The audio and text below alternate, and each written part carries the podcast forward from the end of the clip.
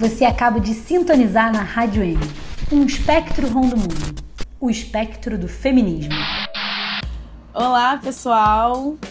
Bom dia, boa tarde, boa noite. Hoje o piloto é meu, hein? Tirei a Clara Uhul. do posto por enquanto, porque esse episódio é muito especial pra gente, né? A gente tá aqui gravando no meio do Júlio das Pretas, e aí a gente se pergunta: Júlio de quem? Quem são essas pretas?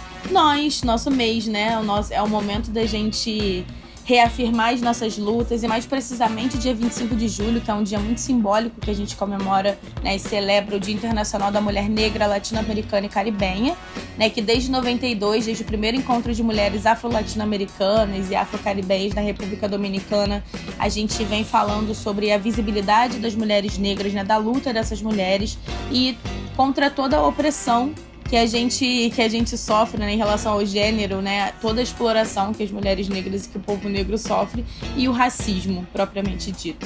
E aqui no Brasil, 25 de julho também é muito simbólico, né, que desde 2014 a gente celebra o Dia Nacional de Teresa de Benguela e da Mulher Negra.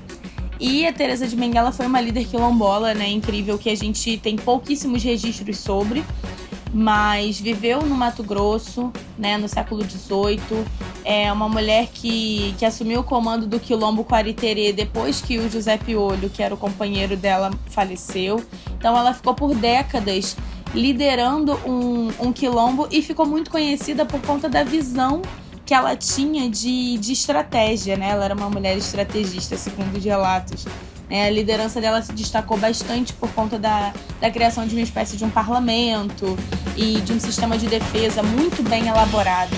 Né? Ela foi uma, uma grande mulher assim que, que contribuiu bastante para a luta dos quilombos. E a gente está aqui para poder falar sobre mulheres negras, sobre resistência e sobre tudo que a gente pode o que a gente precisa fazer para poder colocar nossas mulheres no topo, né? E eu queria pedir desculpa para vocês que a minha voz vai ficar um pouquinho meio assim, falhando, mas a rinite pegou forte. Sexy, tá sexy. mas, mas a gente segue. Lari, tá meio óbvio já, mas diz aí. Hoje é M de quê? Hoje o M é de mulher preta. E eu tô muito feliz de estar aqui hoje com as nossas entrevistadas, duas mulheres pretas maravilhosas. Né? A Rafaela Florence, que é pedagoga, historiadora, coordena o núcleo de estudos de pesquisa afro-brasileiras e indígenas do Canindé, no Instituto Federal do Ceará. É diretora do Sindicifse. Estou falando Esse certo, nome é um mistério. Oi, oi. E é da Resistência Feminista de Fortaleza também. E a gente tem a Zuleide Queiroz, que é professora na Universidade Regional do Cariri, da Frente de Mulheres do Cariri e da Resistência Feminista de Fortaleza. E as duas são do Movimento Negro Unificado, né? Que eu também acho isso muito simbólico, muito potente. Sejam bem-vindas, meninas, e muito obrigada por terem Sejam muito bem-vindas. Muito obrigada, Lari e Clara, né? Muito bom estar nessa roda com vocês, construindo esse quilombo feminista, né? Vamos falar da Lélia, né? Vamos falar de tudo como ela é importante para a gente e hoje está no Júlio das Pretas é um momento que a gente precisa lembrar essas mulheres que marcam a nossa atuação hoje. Vamos lá. Ótimo. É, um salve né, para todas e todos que nos escutam. É, eu quero só já pegar aí um gancho no que a Lari colocou para a gente. Né? É, um dia, Lari, para nós, inclusive por uma reparação histórica, é muito pouco. Então, por isso, nós tomamos de assalto o mês de julho e tornamos o mês de julho o mês das pretas, né? porque há muito o que se debater e há muito ainda o que se avançar. É uma gratidão estar aqui com vocês. É isso. E aí, só para completar, né, esse julho, ele vem com tudo, né? Porque a Angela Davis diz que a gente, mulheres negras, podem mudar o mundo, né? As estruturas, quando ela se movimenta, as estruturas se movimentam com ela, então não vai ser à toa que o 24 de julho, né, o dia que nós vamos derrubar o Bolsonaro, vai acontecer no Julho das Pretas. Né? Então, a gente está aqui com tudo, né? Nós vamos estar no Brasil todo fazendo esse Sim, movimento. Vai ser lindo e a Mulherada Preta vai estar na linha de frente, né? Como sempre está, nas grandes transformações. Para começar, é, a primeira questão que a gente queria fazer para vocês, meninas, é Quando a Angela Davis veio aqui para o Brasil, né, ela falou aquela frase, né, importante, assim, né, leiam Lélia Gonzalez. E isso ficou martelando, né, na cabeça de todo mundo. E eu primeiro queria começar perguntando isso, né, quem é Lélia Gonzalez? Vocês que estudam, né, a obra dela, conhecem a figura, né, a importância que ela teve para o Brasil. Contem um pouquinho para a gente quem é Lélia Gonzalez. Antes de, de responder quem é Lélia, como boa contadora de história, eu acho que, que vale a pena a gente entender do porquê que a, a Angela Davis nos alerta, né, ou nos apresenta é, a, a Lélia e passa a ser algo, inclusive para o mercado editorial, interessante. Né? É, eu acho que isso é, é um ponto fulcral para o início do nosso debate. A Sueli Carneiro ela vai dizer que dentro das construções intelectuais no Brasil há um processo de é, epistemicídio, né? ou seja, de apagamento das produções acadêmicas e intelectuais da população negra. Então, a Lélia, para responder a Lélia, é importante trazer também o peso que a própria é, academia, e não só a academia, mas é, todos os grupos intelectuais têm sobre o apagamento ou supervalorização de intelectuais brasileiros. Né? Então, quando a Lélia, é, quando a Angela Davis diz leiam Lélia Gonzalez, passa a ser uma grande novidade para boa parte da academia, para boa parte do, conjunto da esquerda brasileira, mas não para a grande maioria do movimento negro, que será aí o, o grande guardião da memória da Lélia Gonzalez. Né? E quem é a Lélia? Ela é uma professora que migra de Minas Gerais para o Rio de Janeiro. Ela, ela tem a, a sua própria história, é interessante para entender o, o, fluxo de é, descoberta política do que significa ser uma mulher negra. Né? Ela fala bastante sobre isso, inclusive. Então, ela é, consegue adentrar no espaço formal de educação, algo que já era não tão comum para mulheres, ainda mais mulheres negras.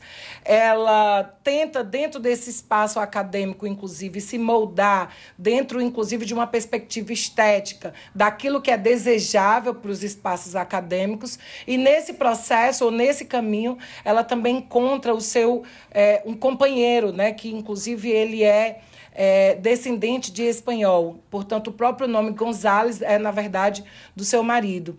E na sua é, narrativa, ela fala que, enquanto apenas ela vivia amigavelmente, né, enquanto era cocobina, como se, se colocava na época, era um relacionamento aceitável. Quando eles resolvem oficializar, acaba que a família do seu companheiro não aceita esse processo. É, e ele acaba cometendo suicídio, né? Ela não fala com muitos detalhes sobre o processo de suicídio, mas esse vai ser é, um, uma mudança para Lélia Gonzalez, do ponto de vista individual, subjetivo, afetivo, mas também político. É, ela mesma coloca em alguns momentos que esse próprio companheiro dela fazia algumas provocações sobre a necessidade dela de se enquadrar. Então, é nesse processo de luto também que a Lélia Gonzalez ela vai é, criar também aí um, um um processo intelectual diferenciado, principalmente a partir de uma aproximação da teoria lacaniana. Então, ela, num processo de dor, ela se aproxima muito da perspectiva lacaniana, e isso será um grande divisor de águas no seu. É, processo de construção intelectual. Voltando à bola, né, porque eu falo muito, é, e tentando fechar aí que é a Lélia Gonzalez, eu queria dizer, para abrir de fato o debate, que a Lélia ela é uma mulher do não lugar. É uma mulher que não encontra lugar no movimento negro, é uma mulher que não encontra lugar no movimento feminista e não encontra lugar no, naquilo que havia de mais progressista no conjunto dos partidos de esquerda. E ela vai tensionar exatamente a partir desse não lugar esses três espaços: do movimento feminista, dos partidos progressistas e dos movimentos de mulheres. Essa é a Lélia Gonzalez. Hum. E a gente, eu acho, né, Rafa, que a gente pode até acrescentar o quarto lugar, que é a academia, né? Porque o apagamento que vai se dar dela ela é uma mulher negra, formada em filosofia, professora de filosofia na universidade, né, ensinando na educação superior. Então, vocês imaginem, na década de 70, uma mulher negra filósofa se estabelecendo com um pensamento é, marxista e questionando, fazendo análises crítica sobre esse pensamento. Então, você imagina numa academia branca, cis, né, na filosofia.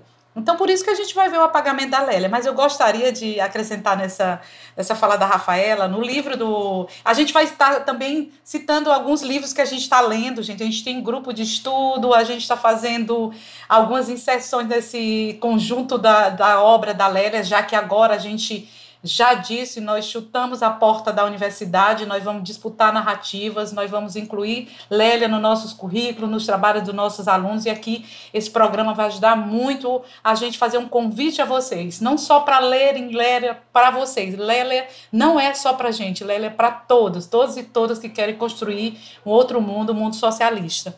E aí, no livro do Alex Hatz, ele vai dizer assim: em 1979, é, Lélia Gonzalez utilizou a seguinte declaração para dar início a mais uma apresentação dela. E ela dizia: a barra é pesada, viu? Eu sou uma mulher nascida da família pobre. Meu pai era operário negro, minha mãe uma índia analfabeta. Tivemos 18 filhos e eu sou a 17 Então nós estamos falando de nós, Clarinha e Lara. Nós estamos falando é nós, né? E tudo para Lélia vai ser para ontem.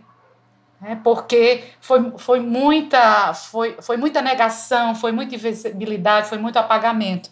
E aí chega uma mulher, Lélia nasce em 1935, Angela Davis vai nascer em 1944 e Ângela chega para a gente, os escritos da Ângela chega para a gente primeiro como publicações né, oficiais, no sentido de que vai para as livrarias, e aí a gente recebe em 2019 né, esse grande chamada da, Angela Davis de dizer assim, olha, vocês têm que ler Lélia, viu? Mulheres, tarefa! And I think the world should know the work of Lelia Gonzalez. Uh... E aí vai dizer, né? Muitas mulheres negras, muitas feministas, e a gente é, elas duas se encontram nesse momento no mercado, como a Rafaela coloca, né, de, de publicações de livros, de vendas de livros, e aí a gente não correu o risco de não ler Lélia, porque Ângela é a norte-americana, né? Tá estudando encarceramento, é um tema importante que ela traz, mas aí Lélia fala do Brasil, e mais do que isso, eu vou adiantar, né? Ela vai falar da nossa inserção na América Latina. Então, ela vai trazer outro contexto do, da perspectiva do feminismo negro que vai se somar a, a, a, aos escritos da Angela Davis, por exemplo, e outras mulheres negras que vão vir junto, né? Perfeito. Vocês já deram aí algumas indicaçõezinhas do que vem por aí. É, acho que essa fala né, da, da Angela Davis, ela realmente, apesar né, dessa contradição da gente conhecer a maioria de nós, né, primeiro, né, do movimento social, da esquerda, nem se fale, a Angela Davis, né, a obra dela, e depois, é, a partir desse, dessa fala dela, né, a, a obra da Lélia, que, como vocês disseram, obrigou as, as editoras a publicarem ela, né, esse livro lindo aqui que eu tô é, em mãos, enfim, vários outros. Mas acho uma fala importante, né? ela empresta o seu prestígio, o seu reconhecimento para destacar uma irmã, né, como ela mesmo chama, né? uma fala de solidariedade internacional e também porque, enfim, a obra dela é um clássico, Mulher, Raça e Classe, várias outras obras da, da Angela Davis, né, para todos nós que queremos entender né, o funcionamento da sociedade, o racismo, a situação da mulher negra é indispensável, né? Mas também ela fala muito sobre uma ótica né, de uma mulher dos Estados Unidos, né, da situação da mulher negra nos Estados Unidos e que tem as suas particularidades, como vocês falaram, né? A Lélia vai se apropriar dessa situação do Brasil, da América Latina, para entender a mulher negra na nossa cultura, né? No nosso desenvolvimento do nosso capitalismo, né? Que é diferente, apesar de ser, claro, né, uma totalidade, tem as suas particularidades também. Então, como ela dizia, né? É, vai falar do, da americanidade, né? Das, das ameríndias, das americanas, né? Então, acho que, que partir disso aí é, é fundamental para compreender a, a, obra da Lélia. Clara, deixa só eu aproveitar a sua provocação para dizer o seguinte: é, a, a Angela Davis, ela nos apresenta, mas a gente pode ler de uma outra forma. Para mim, ela está dando também um puxãozinho na nossa orelha, né? É, da, desse processo de naturalização é, das concepções teóricas, epistemológicas, que sempre vem de fora para dentro. Né? E isso serve para as nossas próprias referências teóricas ou para a própria naturalização. Né? Então, é natural você chegar em determinados lugares e as pessoas negras serem aquelas que estão segurando as malas, que estão segurando é, a vassoura. Isso, para nós que somos do Brasil, não, nos, não é estranho. Né? Então, quando outras pessoas vêm para o Brasil, a partir principalmente dessa, dessa ideia muito bem vendida de uma democracia racial, elas ficam chocadas com o fato de, em Salvador, é, a cidade mais negra fora do continente africano, ter uma desigualdade também é, racial tão grande, né? Então, é, é um alerta, é um convite, mas é também uma, um puxado de orelha no sentido de que a gente precisa Muito desnaturalizar. Exatamente. É, eu vejo, assim, né, como a Lélia diz que através da linguagem, né, a, a, cultura brasileira não é mais brasileira ou portuguesa, é uma cultura americana, né? É um conceito que eu particularmente conheci esse ano. Eu não tinha, eu nunca tive acesso a essas informações e aí é, foi é, a partir dessa, dessa fala da Lélia que a gente percebe que foi a mãe preta, né, que sendo realmente a mãe, né, introduziu uma linguagem diferente do português de Portugal né? E foi invadindo os outros espaços que não eram feitos para as pessoas pretas, né? Ela traz essa reflexão do, do preto que também é um, um conceito que eu acredito que a gente precise popularizar dentro da, dos nossos processos de reflexão. E a gente queria saber assim, como é que a gente pode construir um caminho decolonial através dos estudos e das ações da Lélia através dessa linguagem, do português né? Para a gente mudar a forma como a gente constrói as narrativas, mesmo teóricas e escritas desses processos de racismo e de todas as opressões que a gente sofre por aqui. Larinha, como boa subversiva que sou, eu vou eu vou dar uma plasticidade aí à sua provocação que eu acho importante, que é a seguinte: é, academicamente, né, a Zuleide já, já se levantou aí, a Lélia ela tem uma importância muito grande porque ela, vai, ela se propõe a pensar o Brasil. Eu vou chegar na questão do português, mas só para a gente entender aí o, de onde vem. Ela tem uma importância muito grande na construção historiográfica brasileira, porque ela está elaborando é, e pensando o Brasil no mesmo período em que grandes homens né, do sexo masculino brancos e ela vai trazer para essa análise do Brasil, ou essa caracterização do que é Brasil, questões que pareciam alheias. Né? É tão tal que uma das, é, das provocações ou das críticas que a Lélia vai colocar é de que é, talvez o grande problema da forma como é, nós trabalhamos determinadas teorias é pela simples transposição mecânica. Ela usa esse termo, né? Porque a gente pega, por exemplo, a, a, análise do que é o capitalismo no continente europeu, com toda a sua complexidade, e fica tentando, não estou falando nós, estamos falando intelectuais década de 70 e 80, localizar, no caso do Brasil, quem ocupa qual lugar naquela teoria que é pensada naquele contexto. Ela faz essa reflexão no início dos anos 80. Então, veja só, e aí, por que é que eu, que eu pedi para fazer essa regressão? Na verdade, quando a Lélia está chamando a atenção é, sobre essa questão do português, que ela, qual é a reflexão que ela está fazendo? Ela está dizendo o seguinte: nós não somos esse elo perdido do continente europeu, portanto, não adianta é, buscar toda a sua árvore genealógica no Brasil, né, como se isso fosse um lugar de distinção, porque nós não somos Europa, mas nós também não somos uma mãe África sagrada. Nós somos uma outra coisa. E essa outra coisa, ela é fruto, entre tantas outras coisas, dessa fusão desigual, inclusive, das culturas, que tem bastante influência europeia e também africana. Então, quando ela fala sobre, a, para além da linguagem, quando ela está elaborando sobre essa questão do português e sobre o papel que, o, que a mãe preta vai ter, é no sentido de dizer que nós aqui estamos forjando uma outra cultura que não é nem a do continente africano, nem a do continente europeu. E é por isso que ela vai dizer a americanidade, ela vai botar América antes da África exatamente para dizer que, ok, carregamos muito da África, mas antes de África, nós somos e estamos nos forjando América. Então, a Lélia, ela vai ter um papel fundamental, aí eu estou agora tentando sintetizar e voltar para você, fundamental para algo que a gente tenta elaborar até hoje, que é a criação de uma unidade é, e uma identidade latina, né? que, taticamente, é, especialmente no Brasil, é extremamente frágil. Extremamente frágil. É.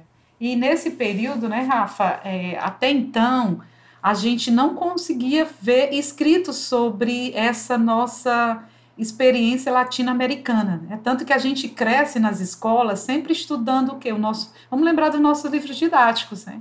Sempre nós vamos estar olhando para o continente é, europeu, né? E é tanto que a nossa posição geográfica na América Latina, se a gente for olhar, a gente fica olhando para o mar, para o oceano Atlântico, né? e, e não viramos para a América Latina. Então, essa própria posição geográfica da gente, e também ter, ter falar o português num continente onde todos falam o espanhol, e aí as concepções é, de, de processo civilizatório da perspectiva deles, né, do colonizador, Vão ser também a, a, situações diferenciadas, como foi a Espanha e Portugal, a gente sabe muito bem. Então, tudo isso vai ter influência muito grande para a gente. Muito. Mas, por outro lado, a Lélia vai dizer para a gente né, que, mesmo nesse contexto de diferenciação é, espanhol, português, posição geográfica, é, é, economia, modos de produção, tal e tal, nós temos o que é que nós temos em comum? Porque nós somos maioria negras e indígenas. E aí, nesse contexto, a gente se volta, a gente, se a gente se vê é, afro-americano, a gente, a gente olha, se vira, né, o brasileiro se vira para a América Latina. E ele se encontra é, no corpo indígena. Por que, que hoje a gente consegue ver melhor, enxergar melhor é, as lutas indígenas. Nesse momento, né, nossos indígenas estão em Brasília, estão numa luta lá grande, e a gente consegue ver um pouco furar essa bolha. Mas por quê? Porque a gente teve leituras da Lélia, pessoas como Lélia que nos apresentaram a América Latina, que para a gente durante muito tempo foi escondida. Poucos estudaram a América Latina, poucos encontram nos livros oficiais a nossa inserção enquanto país é, latino-americano. Né? Então, ela também vai trazer esse, esse elemento que para a gente vai ser fundamental, se ver latino-americano. Então, no contexto do, do, do 25 de julho, gente, é Lélia, né? O 25 de julho é, uma, é, a, é a visão da Lélia, né? É o Dia Internacional da Mulher Negra Latino-Americana e Caribenha. É tudo que a Lélia discutiu com a gente e trouxe para a gente na década de 70, né? Quando ela disse, se organiza, se organiza povo negro, ela funda o MNU, ela disse, se organiza mulheres negras, a gente faz aí a marcha e constitui o Dia da Mulher Negra. Então, assim, é o legado dela. Hoje nós somos tudo isso porque ela foi, né? Ela ela tá impregnada no nosso corpo, no nosso Pegando coração e mente. Até a, a deixa, Zuleide, eu queria é, falar desse, desse termo que ela, ela traz, né? Que eu acho que é tão atual, assim, é impressionante como na década de 70, 80 ela estava falando de uma coisa que hoje em dia a gente está né, tentando investigar, entender e, e, pensar como a gente usa ferramentas políticas para tratar dessa, é, dessa unidade né, no, no feminismo, né?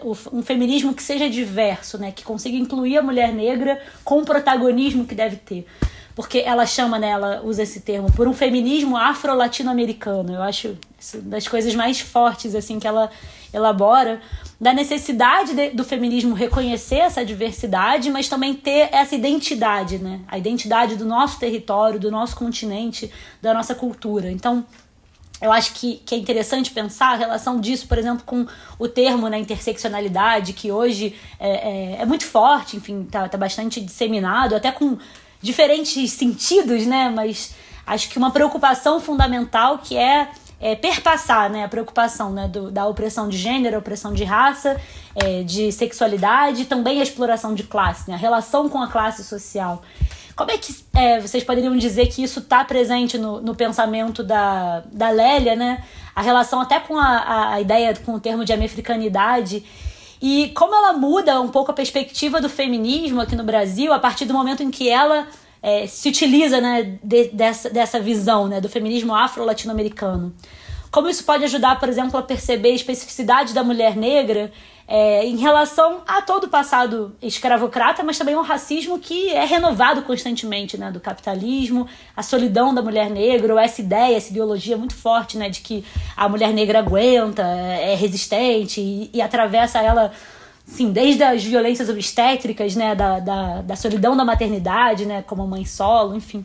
Como vocês acham que, que esse, esse pensamento dela ajuda a gente a compreender e a libertar as mulheres negras? Né? Eu queria só, antes, Rafa, de você falar, é, ler um trecho que ela diz, fala exatamente sobre esse tema que você traz para a gente agora, né? O que é que ela diz né, sobre isso num parágrafo muito importante para a gente? Ela diz: ao reivindicar nossa diferença enquanto mulheres negras, enquanto amé-africana, sabemos bem o quanto trazemos em nós as marcas de uma exploração econômica e da subordinação racial e sexual. Pronto, gente. Ela, ela ela diz isso, né? Ela faz esse recorte porque ela tem essa visão de totalidade, né? Ela é uma mulher inserida num contexto em que ela passou por tudo isso. Ela, ela sai do seu estado, vai para um outro estado é, mais desenvolvido. Lá é convidada, ainda como criança, a ser empregada doméstica, a cuidar de, de outra criança. E ela diz, se nega a isso, e ela diz: Eu vou para a escola. É, ela se levanta, né? ela faz o levante, vou para a escola, vai para a escola, chega na escola, ela mesmo faz a análise dela dizendo que precisa, é, tem que ser aquela negrinha inteligente, né, para poder ser reconhecida. É, e, e tudo isso ela. Aí chega um momento que ela diz: espera aí, o movimento, eu, eu, não, eu não me vejo no movimento é, feminista, né? Porque esse movimento faz o recorte. Né? A gente está chamando, eu, eu, gosto muito de dizer que antes da gente ser interseccional, a gente era Lélia. Né? Antes da gente entender o racismo estrutural, a gente já era Lélia. Porque ela vai trazer todos esses, elementos. Então, por que, que é, é interessante a gente estar tá fazendo esse programa e as pessoas que estão nos escutando entenderem? Né? Porque as palavras elas chegam para a gente e os temas parecem que são nascidos a partir do, do, do uso dessa palavra. Né? E, e, e porque as pessoas no passado não usaram, elas estão superadas ou, ou não pode falar dela. Não, gente, Lélia já era essa mulher que trazia para a gente todo, e aí por isso que eu fiz questão de ler esse texto, esse trecho né, da escrita dela, porque ela já tratava das questões da interseccionalidade como ninguém, ela já compreendia isso, porque ela vivia isso como mulher negra, né? É, só, só complementando, né? É, eu acho que quando a gente lê a Lélia, a gente entende que às vezes as coisas existiam antes do nome dessa coisa existir, né? O, a, a, o livro da Lélia, ele é um excelente exercício de, de o que é epistemologicamente seria uma boa é, inter, visão interseccional né, sobre as opressões. Vejam só, é, e aí fazendo agora um pouco da propaganda, né, do, do, do compilado de, de textos que foram publicados recentemente. Nos primeiros textos, que é lá no final da década de 70, a Lélia inicia discutindo, por exemplo, a teoria do desigual e combinado. Ela fala, é, a partir do pós-abolição, sobre o quanto a população negra, especialmente a população rural, sequer conseguia entrar no processo de exploração. Olha a reflexão que ela está fazendo. Veja só, enquanto boa parte do que a gente chamaria de vanguarda está discutindo sobre operariado, sobre exploração, a Lélia está denunciando, a partir inclusive dos próprios dados do IBGE, que a grande massa pauperizada do Brasil, que é, era e continua sendo negra, sequer conseguia entrar na lógica da exploração. E ela avança né, aos, aos anos e o amadurecimento, ela avança trazendo esses elementos. Por que, é que eu penso que é importante trazer isso? É, primeiro, porque o pró a própria concepção do que é interseccionalidade é algo em disputa e polêmico, né? É, e ao mesmo tempo, as, os próprios escritos da Lélia. Né? Hoje todo mundo quer ser pai e mãe, da, seja da, da, do que é interseccionalidade, seja dos escritos da Lélia. Mas eu, particularmente, é, ouso definir a Lélia como uma intelectual da totalidade, porque ela parte, a partir dessa, dessa questão econômica, ela entende que a, é, é estruturado por uma questão racial e que, portanto, é isso que justifica a população negra ser a grande maioria é, da explorada e que o próprio sistema no qual o Brasil vai se forjando, garante que essa camada da população lá mesmo permaneça. Lá onde? Onde ela sequer consegue ser explorada, né? É, então, quando ela traz para o debate sobre a questão da mulher negra, que eu acho que é o que tem de, de mais elaborado intelectualmente, ela não está simplesmente falando sobre se identificar ou não enquanto mulher negra, sobre a mulher negra nos postos de trabalho. Ela está trazendo todo esse debate do, do quanto a racialização da população brasileira é estrutural e é estruturante, é algo que a gente fica repetindo muitas vezes sem nem saber o que está dizendo, mas é estruturante do quê? Dessa lógica de opressão e do capitalismo que se forja no Brasil. É esse o recado que a Lélia está dizendo que a forma de desigualdade que está se forjando na América Latina, em especial no Brasil, dado o recorte racial, não é o mesmo que está acontecendo no continente europeu. Portanto, o aspecto racial, dentro de qualquer análise de luta de classe, de desigualdade, não pode minimizar a questão racial. Para mim, é isso, que, é isso que eu identifico na, nos textos da Lélia. Então, quando ela vai falar sobre a mulher e ela traz a imagem da mucama na contemporaneidade como um, duplo revés, né? É, ora como a deusa do asfalto, né, um termo que ela usa, que é a mulata modelo exportação, supersexualizada, mas que é apenas uma vez por ano, e a, o outro revés, a empregada do carnaval, né? No carnaval, Você tá falando isso, da época uma do vez carnaval. no ano no carnaval. E o outro revés, que são dos outros 364, 5 dias do ano, dependendo do tamanho do carnaval, né? Depende de onde a gente tá falando. Em Salvador, Rio de Janeiro, né? de repente, tudo menos. É, mas ela está falando sobre é, essa mulher a partir dessa construção econômica, política do Brasil. Então, quando eu digo que a Lélia ela é uma intelectual da totalidade, é porque ela consegue trazer o debate, inclusive, que aponta para as fragilidades das mulheres negras enquanto elo mais pauperizado, mas ela não faz esse debate é, a partir de uma África sagrada, de uma ancestralidade sagrada ou é, de um lugar que irracionalmente sabemos por que chegamos. Ela está explicando do ponto de vista econômico, político e cultural por que é que a empregada doméstica tem a cara preta. É isso que ela está explicando pra gente. Que a empregada doméstica tem uma cara na novela, a dona do apartamento do Leblon tem outra cara, e todos nós, negros e não negros, não estranhamos aquela cena. Pelo contrário, a primeira vez que uma Helena de Manuel Carlos foi negra, que foi a Thaís Araújo, foi motivo assim para várias revistas discutirem o porquê a Helena do Manuel Carlos era negra e se ela era boa ou não enquanto Helena de Manuel Carlos. Sabe, eu como essa protagonista negra dando certo, vão vir várias protagonistas negras, entendeu? Eu jurava que era isso, que era a chave da mudança. E não foi. Então, o tamanho da minha expectativa foi o tamanho da minha frustração. E ela foi gigante. E eu tive críticas muito severas. E, e muitas críticas muito severas, muitos dias, durante muito tempo. Não é qualquer coisa, né? E eu, voltando a fala para vocês, eu acho que é, um, um, outro elemento que fica orbitando quando a gente lê a Lélia é que, e isso é um exercício para a vanguarda, é que nós não podemos, diferente do que já fizemos historicamente, menosprezar ou secundarizar aquilo que vem da nossa subjetividade. O exercício subjetividade e objetividade, eles precisam caminhar junto e a gente precisa sim dar mais atenção aos aspectos subjetivos. São eles, inclusive, que fazem com que as igrejas neopentecostais estejam lotadas na periferia. Porque as igrejas neopentecostais chegam nessas pessoas de uma forma que o conjunto da esquerda ou do movimento negro nunca conseguiu chegar. E isso se explica pela subjetividade. Perfeito, Rafa. Tô arrepiada aqui, assim, e pegando esse gancho maravilhoso que você deixou pra gente, né, da, da fala da Lélia sobre a figura da Mucama, né, de uma grande sobrevivente no Brasil, a gente sabe que a gente sabe quem são as trabalhadoras domésticas, né, do nosso país.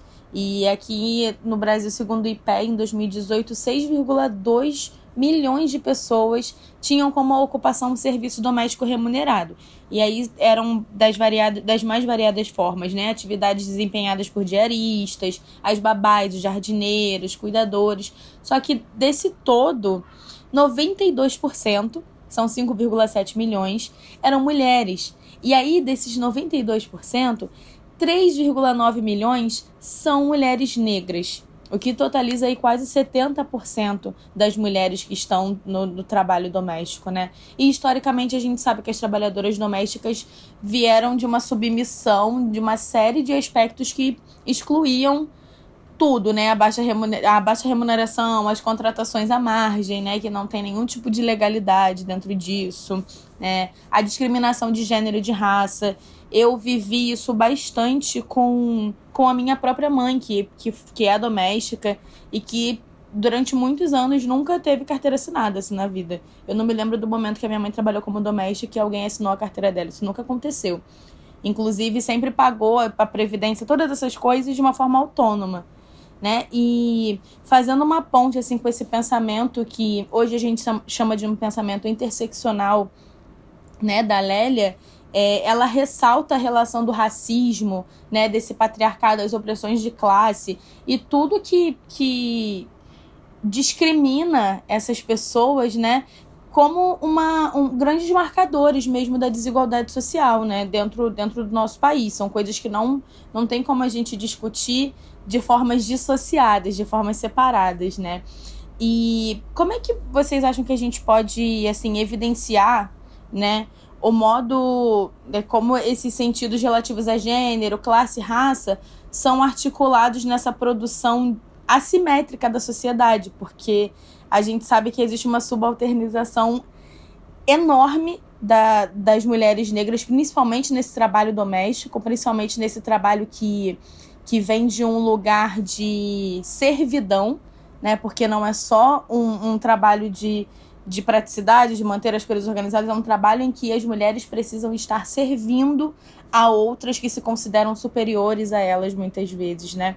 É, como que a gente pode pensar, né, que essas questões, assim, como, como a gente pode refletir sobre a, é, a resistência das alterações das leis trabalhistas para as mulheres, né? O que que o que, que a Lélia traz para gente em relação à, à trabalhadora doméstica e a herança escravocrata que tem, né, no sentido de servir a limpeza e a organização e a, a dignidade de outra pessoa, porque é isso que a gente vê, assim, as mulheres trabalhadoras domésticas são menos dignas muitas vezes porque são trabalhadoras domésticas. E a gente sabe que não é só por serem trabalhadoras domésticas, é porque elas são mulheres negras que vêm de uma herança em que a gente não pode estar em outro lugar, esse não lugar, né?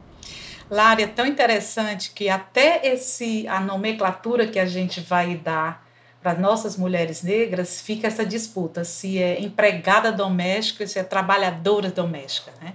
Porque aí tem dois conceitos que a gente né, precisa compreender. A tentativa de é, incluir como trabalhadoras domésticas é para que elas possam ser, ser vistas, nossas mães, nossas irmãs, nossas tias, porque eu gosto muito de dizer aqui, viu, Clarinha, você é, é a não negra nesse quilombo aqui que nós estamos hoje.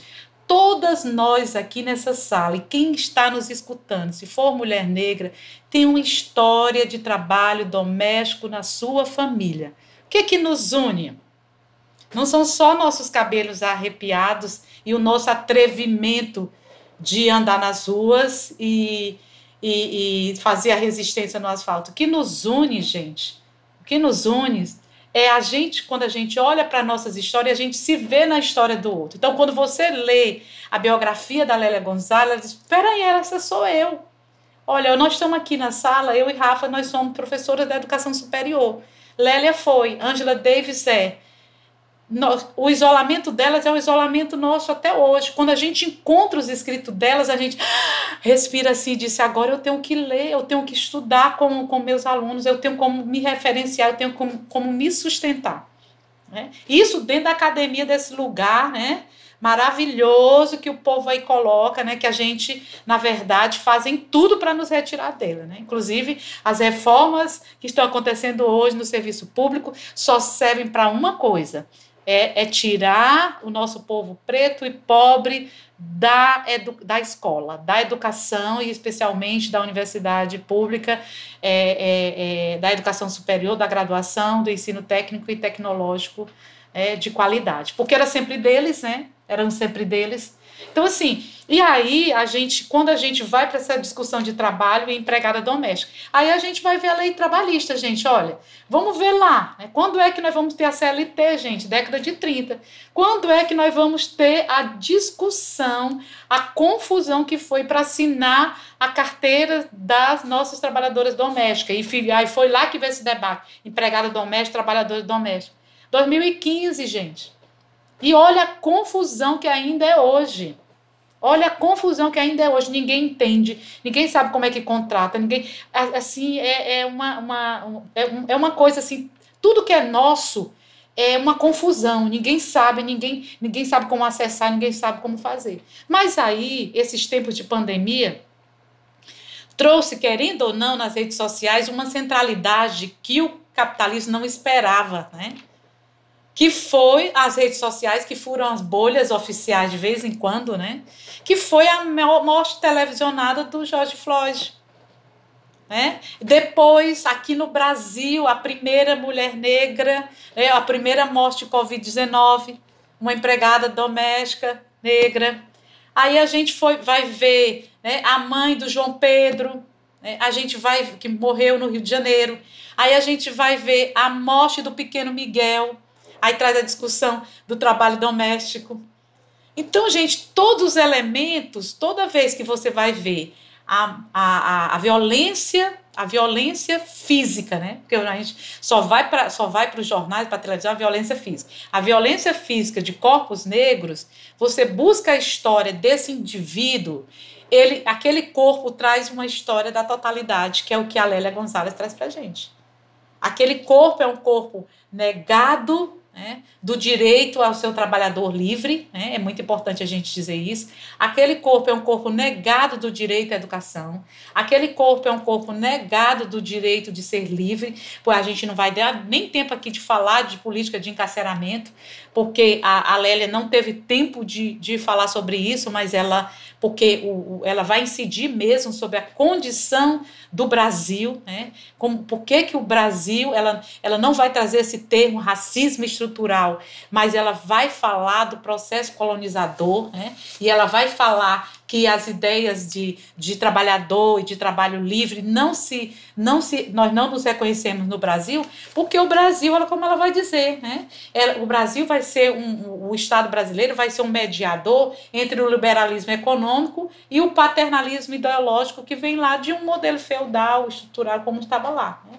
E aí, ela, é tanto que ela vai dizer assim: nós vamos ter trabalhadores rurais é, trabalhando por conta própria e contratados por patrão, nós vamos ter trabalhadores urbanos trabalhando por conta própria e, e assalariado, e nós, e, e, nós vamos ter hoje o que a gente vai encontrar né, aqueles que não estão nesse mercado, que na época dela era o trabalho assalariado que, que se lutava, que era o eixo central. Né? E a Lela já mostrava essa sociedade marginal. Né? Zuleide, aproveitando é, o gancho, assim, a gente eu li um, um texto da Lélia que ela fala né, sobre divisão sexual racial do trabalho, né? Acho que é, é, interessante esse enquadramento e essa pergunta que a, que a Lari coloca, que você fala, né, sobre como é impossível uma mulher negra não ter uma relação de alguma forma com o emprego doméstico, né? Porque quando a gente cruza, às vezes a gente no feminismo fala muito de divisão sexual do trabalho para dizer que as mulheres são né, responsáveis pelo trabalho doméstico, que estão mais vinculadas aos trabalhos de reprodução social. E quando se fala de divisão racial do trabalho, muitas vezes fica numa discussão de que os negros ganham salários mais baixos, estão nos piores postos de trabalho. Mas quando você cruza divisão sexual racial do trabalho, você chega nos trabalhos, a Lélia fala isso assim brilhantemente, né?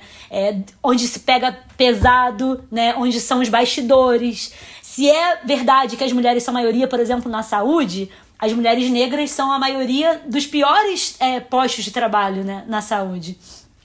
Ou por exemplo a limpeza dos hospitais, ou os cuidadores né, de idosos que são é, menores remunerados né? Ou própria é, função da, da, da, trabalhadora doméstica, né? Desse trabalho totalmente invisibilizado que garante o funcionamento de todo o sistema capitalista, né? Sem reprodução da força de trabalho, é, isso não acontece. E tem uma relação direta, aí eu, eu, eu acho interessante você colocar, né? O meu lugar como mulher não negra é muito relacional, né? A própria subjetividade da mulher branca também é construída em relação à, subjeti a relação que ela tem com a mulher negra, né? Esse lugar da patroa branca, né?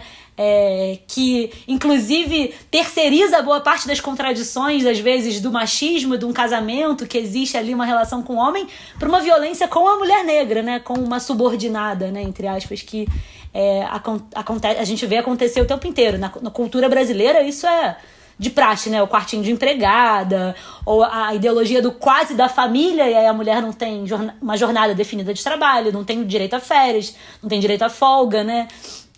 Porque a gente sabe, né? A gente sabe que o trabalho doméstico ele é infinito, né? Nunca termina. Se tiver coisa para fazer, vai fazer, né? Então, é, eu acho que isso que a Lari traz é, é muito importante mas também tem uma questão ideológica aí por detrás que eu acho que, que eu queria que vocês falassem, né? A Lélia ela chega a, a mencionar sobre a neurose cultural brasileira, né? ou o mito da democracia racial, que eu acho que é o termo mais conhecido, como é diferente, né? No Brasil, o racismo, que ele é muito mais mascarado, né? Tem uma fala, né, de alguém que quem é que fala essa frase que não precisa ter racismo no Brasil porque o negro sabe o seu lugar, né? Um comediante é, usa essa frase. Eu, eu queria que vocês é, refletissem um pouco sobre isso, né? Acho que o mito da democracia racial é uma ideia muito forte. A Lélia é, fala de forma super irônica, né, sobre isso naquele texto do racismo e sexismo no Brasil, né? É, eu acho que muito muito importante essa reflexão e ela nos leva assim para inúmeras reflexões, né? É, mas eu vou voltar um pouquinho, inclusive mais ou menos aonde a Azuleide parou, para a gente entender o próprio Brasil, né? a Constituição do Brasil.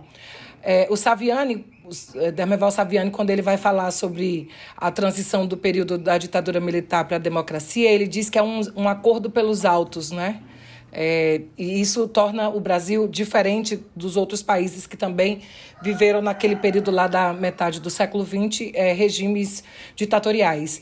E é, eu tomo do Saviani para dizer que, na verdade, no Brasil, todas as transições foram pelos altos, né? Foram por, por altos. Então, é, o lugar que a mulher negra ocupa, é, como esse lugar mais pauperizado, inclusive no mercado de trabalho, ele está ligado ao processo de abolição né? Então, quando o Silvio Almeida vai, vai chamar atenção e vai dizer que é, o racismo ele é uma tecnologia de exclusão, Clara, ele está dizendo, entre outras coisas, que todos os aspectos objetivos e subjetivos fazem com que, por exemplo, no espaço hospitalar que você né, trouxe para a gente, as mulheres negras sejam as que é, dificilmente serão é, falando numa hierarquia aí, é, a, a chefe da equipe, né? Da equipe médica, por exemplo. E é por isso que, quando lá estão, elas estão no trabalho de limpeza, elas são as auxiliares de enfermagem.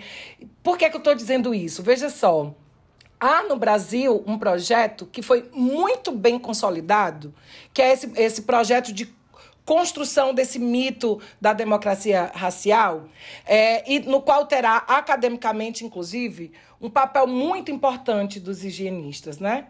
Que vão, é, inclusive, criar barreiras no campo da saúde, é, que vai fazer algo também que você colocou anteriormente, que vai trazer dentro para os cursos de direito e de medicina, por exemplo, a ideia de que os corpos negros aguentam mais dor, de que as pessoas negras são mais predispostas a ser criminosas. Né? Recentemente, a gente viu uma, é, uma sentença de uma juíza que condenou um rapaz porque ele tinha a aparência, embora ele não tivesse lá, embora não tivesse a ligação, ele tinha a aparência de criminoso. Então, é, de onde vem essa, essa ideia dessa juíza? Ou de onde vem é, a cultura médica das equipes das mulheres que estão em trabalho de parto, de que aquela mulher negra aguenta mais dor e que, portanto, ela não merece ser anestesiada. Vem de um processo que é também histórico, né? E que no Brasil foi muito bem sucedido. Então, a Lélia, ela se volta para esse processo.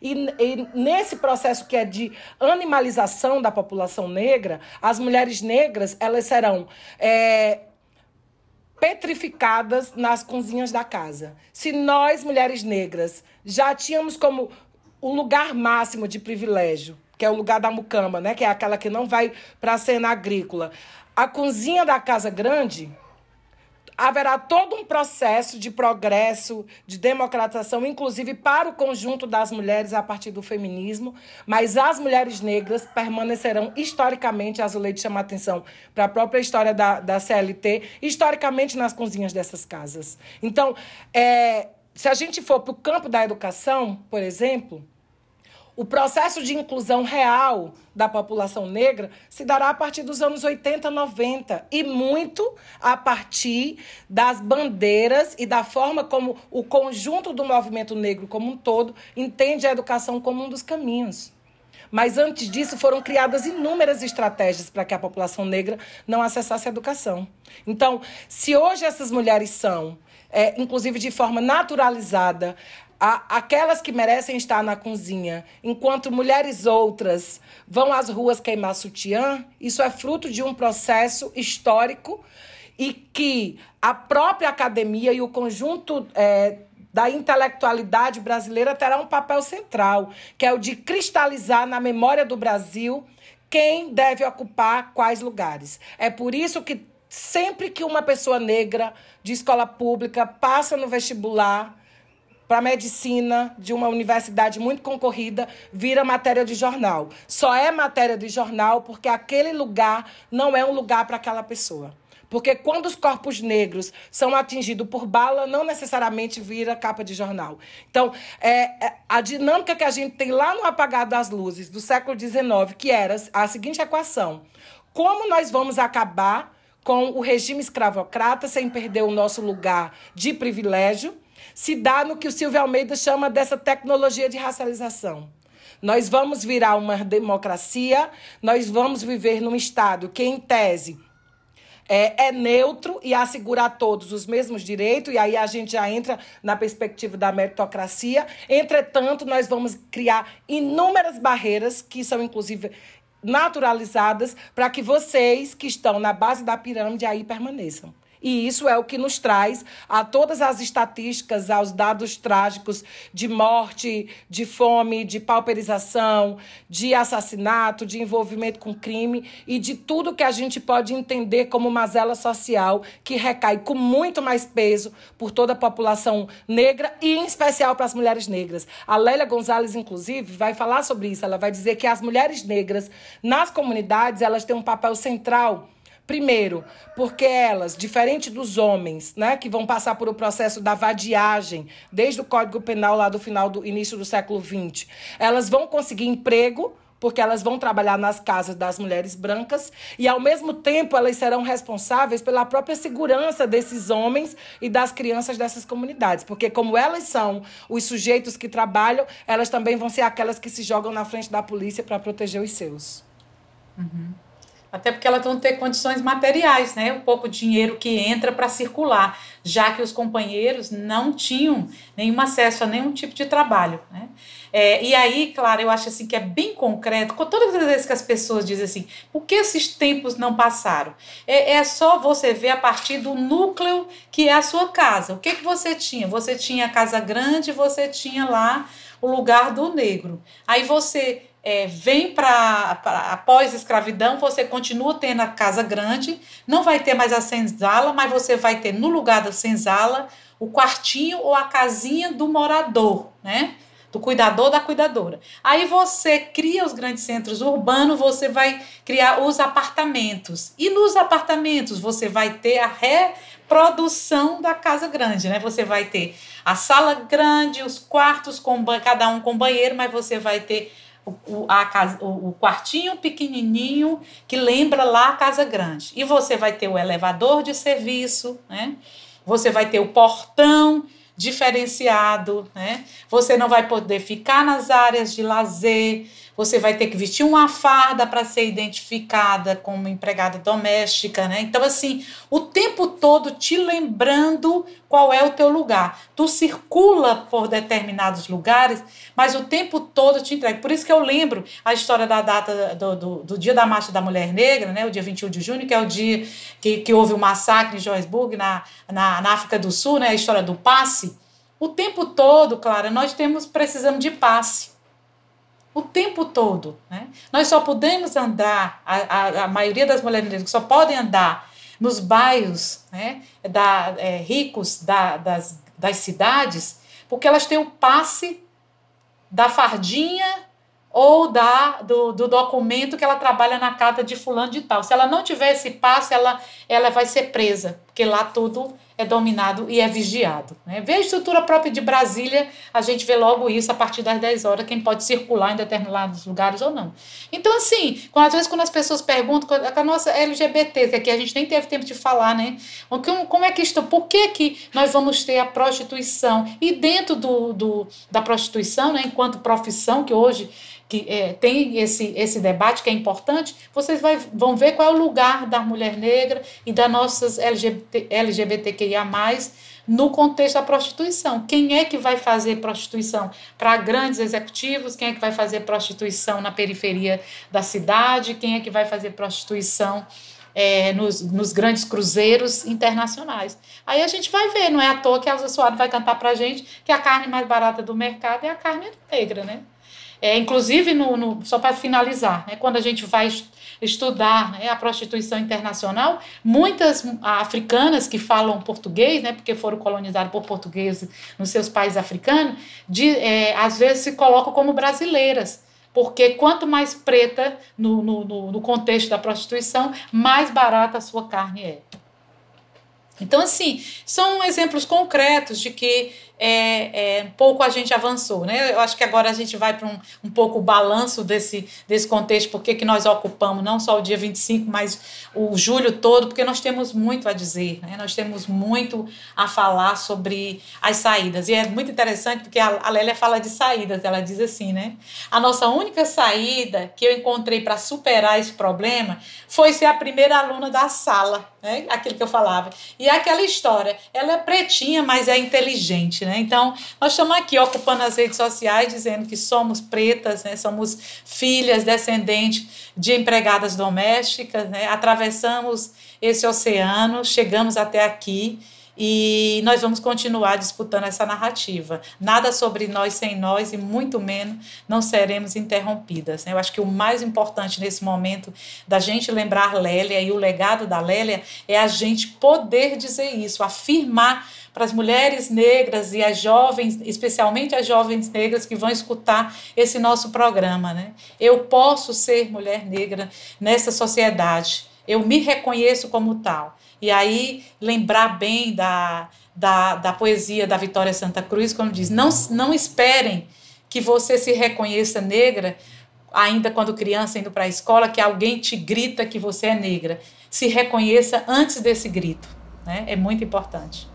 Ai, gente, é, é emocionante fazer parte desse momento com vocês, porque a Lélia né, fala muito sobre a organização da, das mulheres negras e de como a gente chegou até aqui, né? As organizações não institucionais, as organizações que aconteciam com um bate-papo com a vizinha, né, a relação das próprias empregadas, né, das trabalhadoras domésticas, como elas eh, se viam dentro desse espaço. E é, é muito interessante como a trajetória da, da, da Lélia é, é ligada assim, de uma forma muito é, indissociável do movimento negro e tudo que engloba essa emancipação dos trabalhadores, né? principalmente das mulheres negras. Ela traz essa, essa situação da mulher negra por exemplo, dentro do, do MNU, né, do Movimento Negro Unificado, né, dentro desses, desses espaços de militância, porque as mulheres negras se organizam, sempre se organizaram, né, desde muito tempo atrás, mesmo desde quando a gente ainda não estava aqui, né, sempre houve uma organização, mas a gente sabe que hoje em dia dentro de, de certos movimentos e dentro da própria organização feminista, a gente vive esse lugar que a Zuleide até falou no início sobre o não lugar né, sobre não pertencermos a espaço nenhum, a discussão nenhuma. Então, se você está no movimento negro, você sofre machismo. Se você está no movimento feminista, você passa por questões racistas. E mesmo com todas essas contradições, a Lélia sempre afirmou que o movimento negro era o principal local de fortalecimento das pessoas negras, né?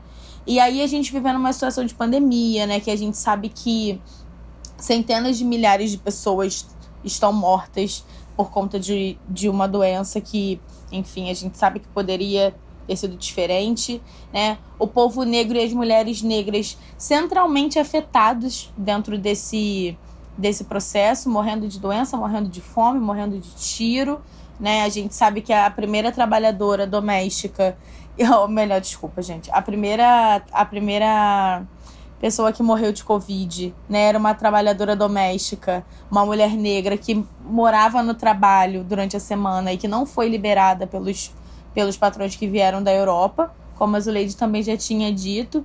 E isso tudo traz uma revolta muito grande, principalmente desse lugar que a gente tenta o tempo todo não estar, né? E que as pessoas é, não permitem que a gente saia é, por outras, por outras vertentes para poder lutar é, que não seja pelo lugar da dor, que não seja pelo lugar do sofrimento, né? E aí a gente vê como essa tarefa feminista negra, principalmente, que eu considero de derrubar o Bolsonaro, né? De, de, de lutar pelos nossos direitos, né? E a gente sabe que é, as mulheres negras estão no, no, centro e na, na linha de frente desse processo, né? Esse chamado da, da coalizão negra por direitos, denunciando a chacina do Jacarezinho no Rio de Janeiro, que a gente considera que foi o primeiro ato desse movimento fora Bolsonaro, né? Que foi um movimento encabeçado por mulheres negras, por pessoas negras.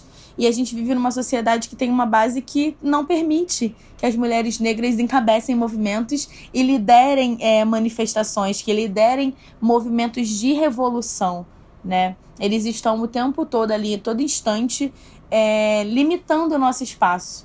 E as mulheres negras estão indo para as ruas e a gente tem visto a população negra de uma forma expressiva né, nesse, nesses atos que a gente tem, tem construído, denunciando a militarização né, e todas as consequências dolorosas que a gente tem, tem acompanhado nesses últimos anos. Né?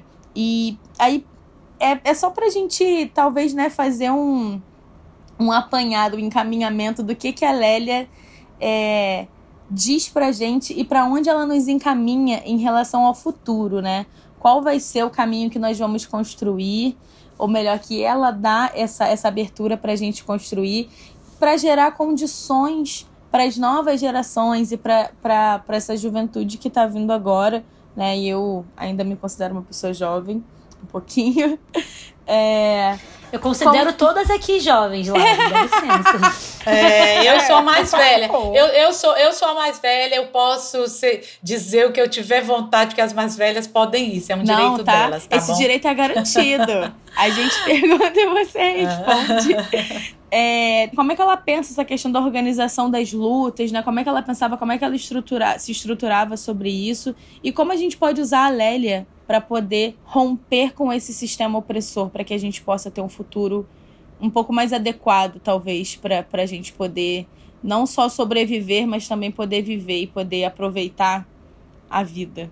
Olha, vocês fazem umas provocações assim que mereciam simpósios, né? Mereciam simpósios. Que é de uma É porque a gente vai. É bom, Rafa, que nós vamos gravar muitos é. programas né, daqui para frente. Nós vamos querer um quadro, boa. né, Zuleide? Nossa, boa, boa ideia, hein? Um quadro mensal para responder eh, todas essas provocações que vocês estão colocando. Mas veja só, Lara, quando você falava, me veio, me veio à mente a música do, do Emicida, né? Tudo que nós tem é nós, né? E, e, e é um pouco isso. Mas, ao mesmo tempo, é importante, é, pensando a partir do que onde estamos, né? O que estamos aprendendo com a Lélia, pensando agora o que você nos coloca de para onde vamos caminhar, é importante aí a gente fazer algumas é, observações, né? Primeiro, tudo é político, e se tudo é político, tudo está em disputa.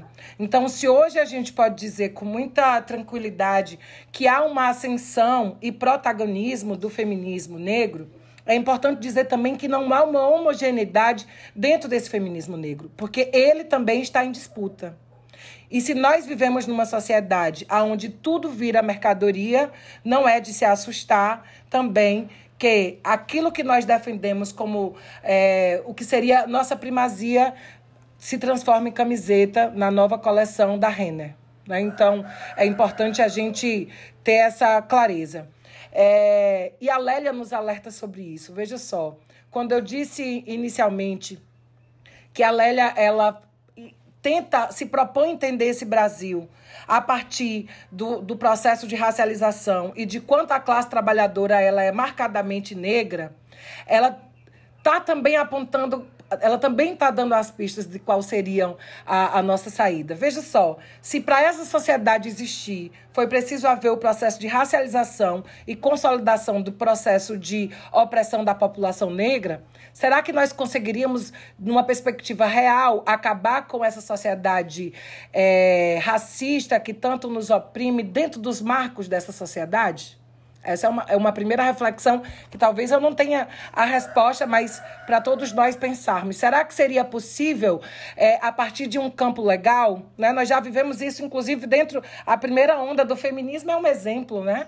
As sufragistas acreditavam que acabariam com o patriarcado a partir dos marcos legais. Né? E aí elas conseguem o direito ao voto, conseguem o direito a propriedade e entendem que é, não será por ali que, a, que terão de fato a sua libertação quanto à opressão né, do, do, do patriarcadismo. Então, isso serve de exemplo para a gente. Será que a nossa libertação ela será individual? Será tornando a Zuleide uma receita de sucesso que aparece nas últimas páginas da revista da Avon, fazendo propaganda de maquiagem? Então, Há uma disputa, inclusive, para onde caminhar. Tenho várias dúvidas, mas tenho uma certeza. Nós só vamos conseguir destruir essa ordem de opressão, seja ela numa perspectiva racial, seja ela numa perspectiva sexista, se a gente conseguir destruir as ordens sociais aonde esse país que nós vivemos foram alicerçados. Então a gente precisa mexer nos alicerces. E se a gente precisa mexer nos alicerces, aí a gente tem um exercício duplo, Lara. Essa resposta é mais tranquila. Nós temos um exercício duplo. Primeiro, é o de, para o conjunto do feminismo negro, disputar a nossa direção no exercício que a Lélia faz, de que é uma luta coletiva e não individual. A, a história de Lélia Gonzalez é isso, é uma luta coletiva e não uma saída individual. Mas nós também temos um, uma luta que precisa ser travada dentro do conjunto da esquerda. De dizer que Trazer a centralidade para a questão racial não é uma questão de identidade ou de uma forma pejorativa de identitarismo. Trazer a questão racial para o cerne da luta de classe no Brasil é sine qua non se a gente quiser de fato avançar um milímetro. Por fim, voltando, por fim, voltando é ótimo, né? Mas voltando a palavra para vocês, a pessoa fala muito e assim, já, eu já tenho síndrome das pessoas desligar meu microfone. Eu queria, eu queria é, voltando à fala, ler um poema pequenininho da Maya Angelou, que foi uma militante norte-americana pelos direitos civis. É, e um livro que eu estou muito apaixonada de poesia, mas para devolver a fala a vocês a partir desse nosso segundo exercício, que é o de empurrar a esquerda mais à esquerda. Eu acho que qual é o papel dos negros e negras que entendem, por exemplo, que o marxismo é o nosso, o nosso prumo, é de empurrar a esquerda para a esquerda, né? E a, a Maya Angelou, ela escreve algo que para mim casa muito nesse sentido. O poema é o seguinte: sobre o proletariado progressista branco. Esse é o título.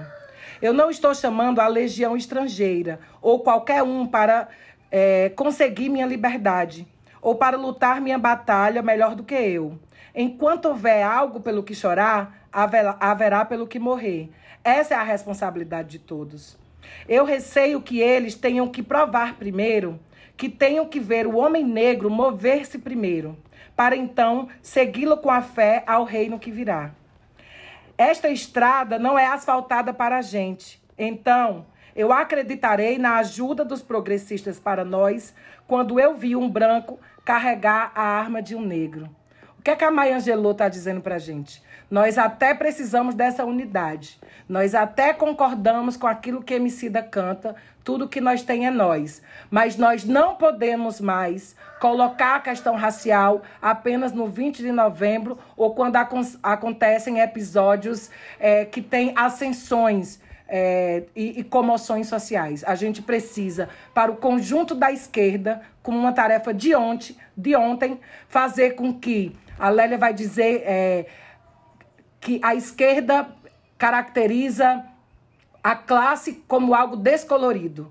Então, a nossa saída, e aí pegando a Lélia e devolvendo de fato a fala, pegando a Lélia e a Angelô, é, primeiro, colocar os brancos para carregarem as armas dos negros, no sentido simbólico, ou seja, as nossas lutas não podem ser vistas como lutas identitárias, mas essa classe trabalhadora, que é por ela que nós nos levantamos e nos arriscamos, precisam ter as suas devidas cores. E a cor, a base dessa, dessa classe trabalhadora, ela é multicor, mas a maior parte dela é negra e é vermelha.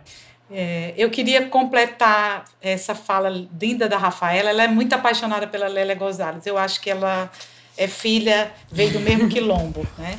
Eu queria só completar essa fala da Rafa com a, com a escrita da Angela Davis, tipo, ou da, da, da Lélia Gonzalez. É muito importante a gente sempre dizer assim, onde é que elas beberam, né? qual foi a fonte? É a escrita dessa mulher. A gente está aqui tá, é, discutindo a escrita dela. Né? E, e aí tudo que a Rafa coloca tem tem um parágrafo importante, né, que, que, que é a fala dela, quando ela diz assim, ela perguntada exatamente sobre é, o que, que ela pensa sobre a esquerda brasileira, né, porque nós estamos nesse momento no fora Bolsonaro, gente, por que quem está falando disso no final? Nós estamos nesse momento, a, a, o povo negro compreendeu, teve a experiência com o governo de frente popular, teve uma experiência, com, no caso com Lula, Dilma, teve a experiência com o Temer e está tendo a experiência com o Bolsonaro. E a experiência que o povo brasileiro, maioria negra, né, tem, né, vai dizer agora o tom, porque é que vão ser os pretos que vão fazer o primeiro movimento fora Bolsonaro, que foi no 13 de maio. Ninguém não pode esquecer disso. A esquerda tem que compreender isso, as nossas centrais sindicais, os nossos sindicatos têm que compreender isso. Quem fez o primeiro movimento dentro, no pior momento da, da pandemia foi o movimento negro no 13 de maio, dizer assim, o 13 de maio não tem nada de libertação nossa, porque nós estamos morrendo, nós estamos morrendo na favela, nossas crianças estão morrendo, as nossas mu mulheres estão se movendo e estão morrendo, e foi assim, e aí a gente juntou essa, é, é, essas manifestações, foram em todo o Brasil, e aí a gente foi ver, porque é esse povo que não tem comida no prato, é esse povo que não tem a vacina no braço, é, foi, é isso que a gente precisa compreender. Então, esse movimento é um movimento que nasce das nossas condições reais, concretas, né? da experiência que a gente está tendo com o fascismo. Porque o, o fascismo, ele vai de, dizer, e no seu, nas suas atitudes, na política que toma, que é, é, é exterminar. Então, se a gente tinha, então, quais são os, os resultados do, do, da nossa violen da violência contra o povo negro dentro da pandemia são maiores.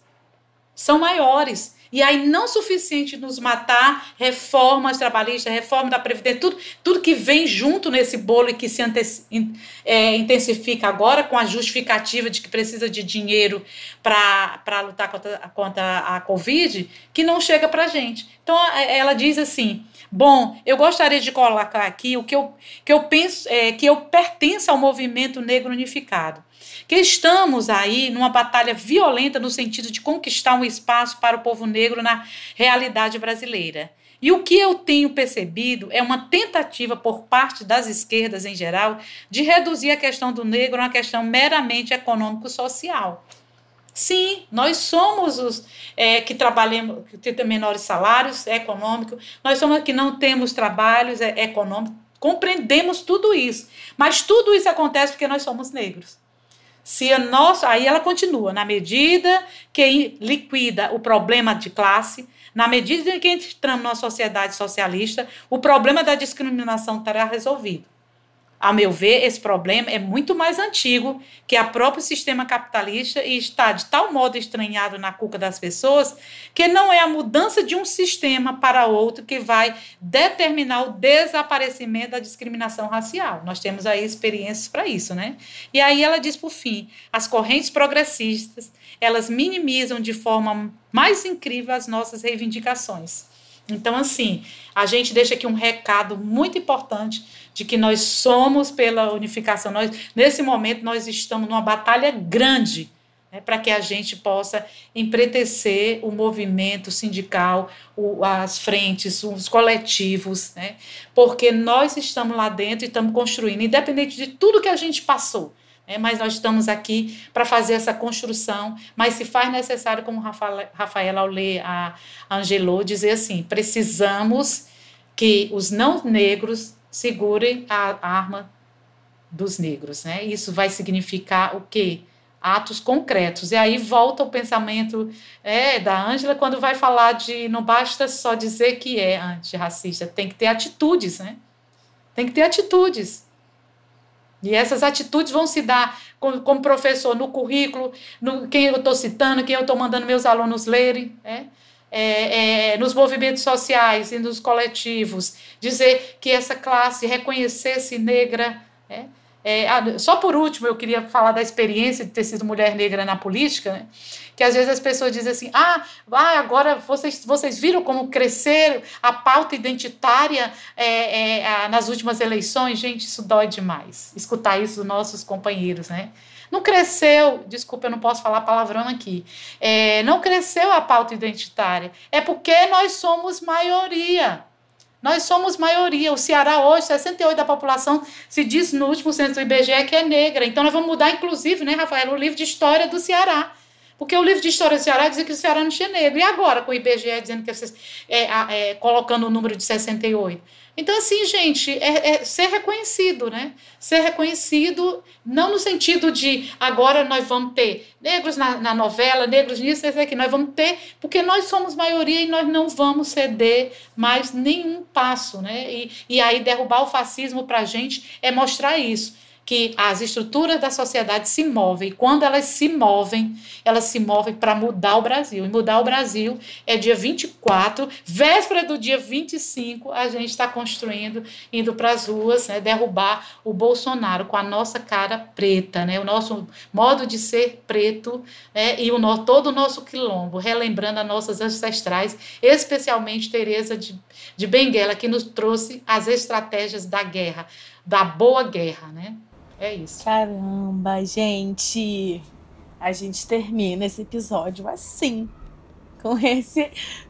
Essas falas com maravilhosas. Galo, participação do e o galo cantando. É, tudo ao mesmo tempo, né? É. Adoro. Ai, meninas. O canto do galo também é político. É, político. Com certeza. é um protesto. Ele foi ensaiado para o final da fala. Bom, gente, acho que a gente chegou ao fim desse episódio do nosso amado podcast. É, assim, é muito simbólico, né, para mim que, que eu esteja aqui com mulheres negras tão, tão importantes e tão é, engajadas, talvez não seja a palavra certa, mas dedicadas a, a, a conhecer a nossa história e a passar a história para outras pessoas, né? E é, é bonito ver que a gente está construindo essa memória, né? Que é uma é um um lugar que eu que eu tenho uma relação muito muito profunda assim, né, com, com a fotografia, que eu acho que a gente precisa deixar esses registros para a gente permanecer e para a gente resistir, né? A Vilma Piedade fala sobre a gente se encontrar e a gente se acolher através da dor, né? E no livro dela, Dororidade, ela fala muito sobre a Lélia Gonzalez. Ela tem a Lélia Gonzalez ali como a base da, do, do que ela considera que é a, a dororidade, né? Foi conforme ela construiu.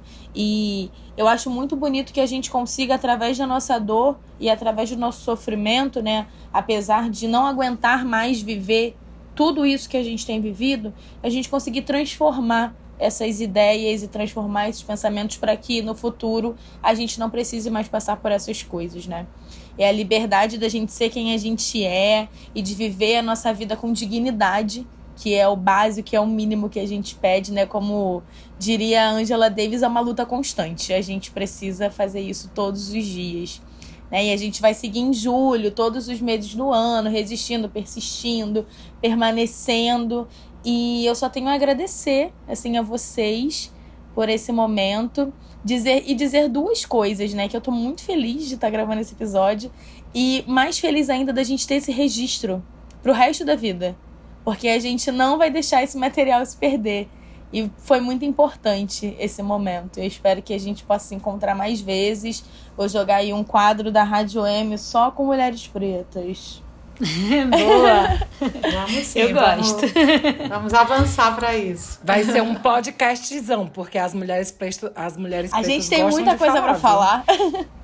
E, e tem muita gente E elas precisando têm ouvir. um crédito histórico. Muita gente precisando ouvir. É. e como a Rafaela diz, nós temos um crédito né, histórico aí para para falar. A partir, a partir da Sujunê, né? A partir da Sujunê. Né? Vamos de sextou rapidinho? O que, que você acha, Lari? Dá tempo? Eu acho que dá tempo. Dá tempo para você, Rafa? Eu não sei o que é o sextor, mas dá tempo. Tempo pra sextou a gente tem, né? A gente arruma. Sextor deve ser bom. É, o Sextou é um quadro que a gente mas aí você que tem que falar, Clara, porque você tem a melhor frase de efeito de todas. Mas o Pior que eu Sextou é um, perdi aqui a frase. é um quadro que a gente dá dicas, né, de música, de livro, de série, do que você quiser, pra gente poder curtir aí um final de semana ou uma terça-feira, Ah. um dia de folga, né? A gente deixa aqui umas dicas pros nossos rádio Emers. E aí, Clarinha? Eu acho que é o livro que vocês têm aí. Eu acho que esse livro é, é, tem, é a Lélia completa, né? São as principais obras dela. Fala, fala do livro, Rafa. É, eu acho que essa é a principal indicação para o sextor, né? É o, esse livro da, da Lélia. É, olha que curioso, né? A pessoa vai dar tchau e, e, e abre o debate. É, embora ela tenha esse volume né, de escritos, não havia até então um livro de grande editora da Lélia Gonzalez. Né? Na verdade, esse livro ele é a compilação de vários textos que ela vai amadurecendo aí, né? E, o livro é legal que ele segue a ordem eh, cronológica do próprio amadurecimento dela, né? Poderiam ter dividido por, por categorias, já que ela, ela traz aí debate sobre economia, sobre mulher negra, mas sobre a juventude, sobre extermínio da juventude. Mas as, as organizadoras seguiram né, a sequência eh, de amadurecimento mesmo teórico da Lélia, eu acho que essa é a, a principal indicação.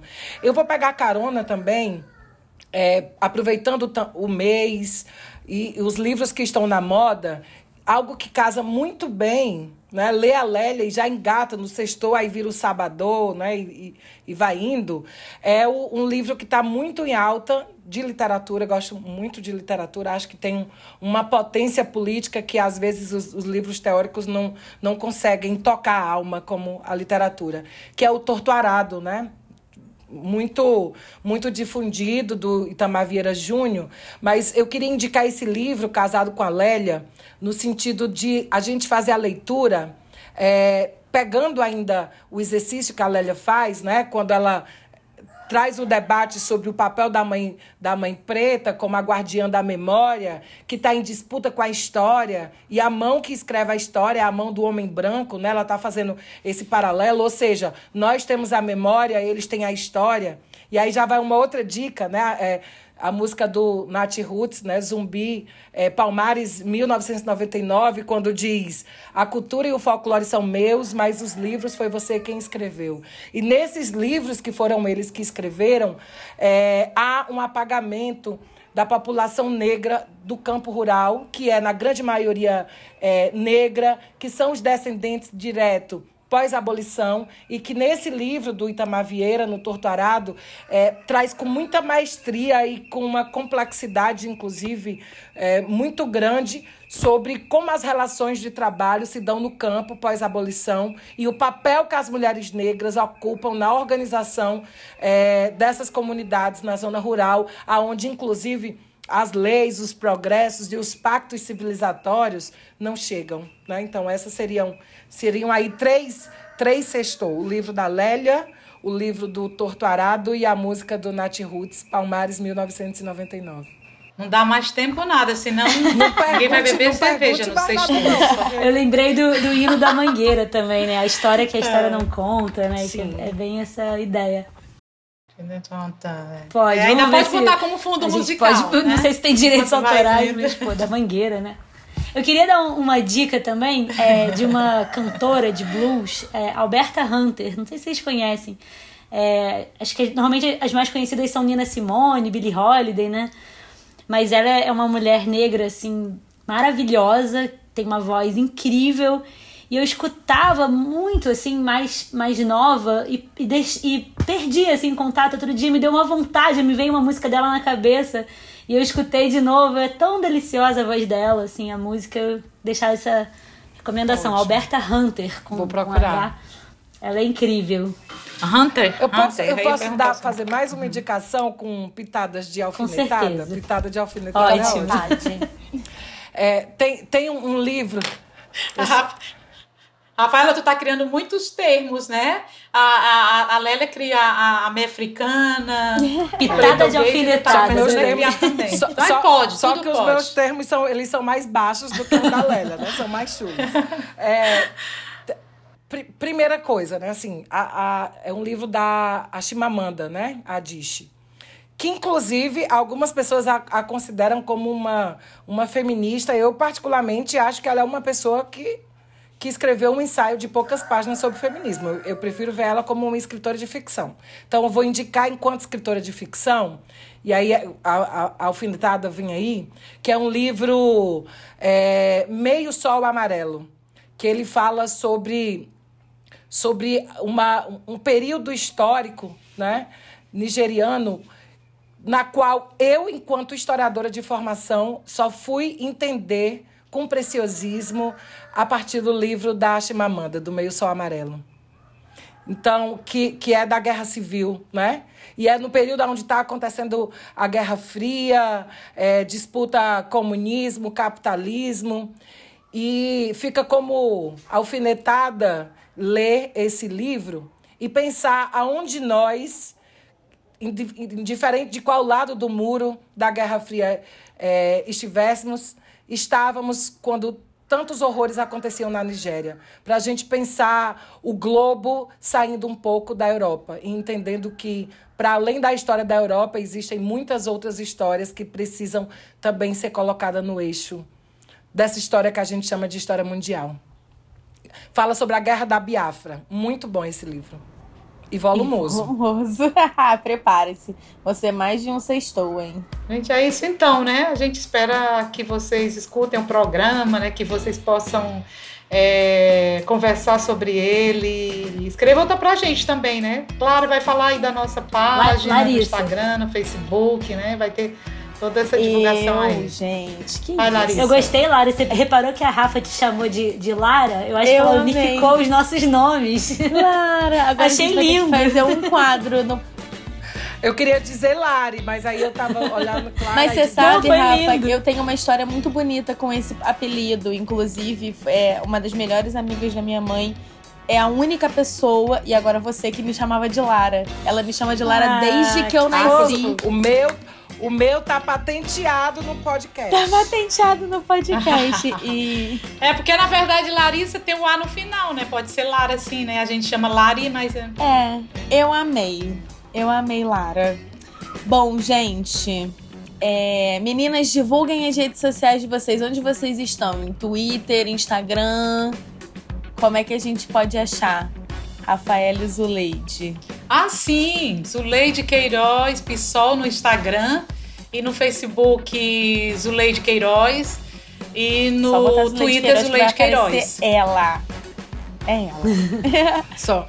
Gente, só fazendo confusão. Pede imagens do Leite Queiroz que vocês vão ver a confusão que é né, esse agrupamento. Nas últimas eleições, só para vocês terem uma ideia, né? A gente fez a última semana das eleições nos, nos é, com toda a indumentária de mulheres negras, aí fizemos um filme legal colocando por que candidaturas negras numa cidade que completava 247 anos e nunca tinha uma cidade escravocrata, de origem escravocrata, que nunca tinha tido candidaturas negras né, para a política no Brasil. E ainda querem dizer que teve democracia racial. Né? Então, Vejam lá. E as suas, Rafa, conta pra gente quais são suas. Eu sou uma mulher de uma rede só. eu tô. sou uma mulher de uma rede só. Tô valorizando meu passe aí na, nas relações é, digitais, mas eu tô no Instagram, é arroba Rafaela com dois L's Florencio. Mas compensação ela publica por todas as três minhas, viu, gente? Bom, gente, muito obrigada por terem assistido até aqui. Assistido não, né? Escutado. É, sigam a gente nas redes sociais, arroba Mulheres Rádio M, em todos os lugares que vocês acharem, Facebook, Instagram, Twitter. É, apoiem a gente no Apoia-se, por favor. A gente precisa continuar mantendo o podcast funcionando. E para isso a gente precisa de você. É, 10 reaisinhos compra uma areia do gato mais barata, deixa de comprar o sachê do gato por uma semana. Já dá para ajudar a gente a manter o podcast que você ama e que você vai ouvir. Muito obrigada, meninas. Foi muito Clara, legal, amor gente. da minha vida. Obrigada, nós é que agradecemos. Obrigada demais. Muito bom. Beijo a todo mundo, gente. Beijão. Beijo, pessoal. Tchau, tchau. Até a próxima. É na rua que a gente Com se certeza. encontra. Até, até, até dia 24 de Jota. Até dia 24.